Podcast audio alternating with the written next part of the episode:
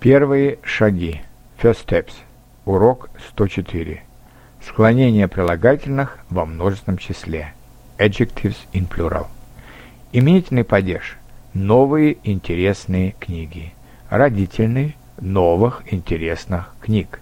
Дательный. Новым интересным книгам. Винительный. Новые интересные книги.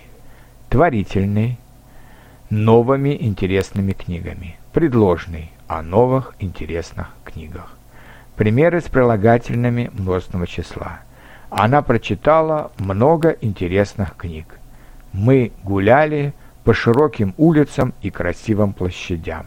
В русских лесах живет много разных зверей. Об этом пишут в сегодняшних газетах. С моими новыми друзьями мне всегда интересно. Русские писатели написали много интересных романов.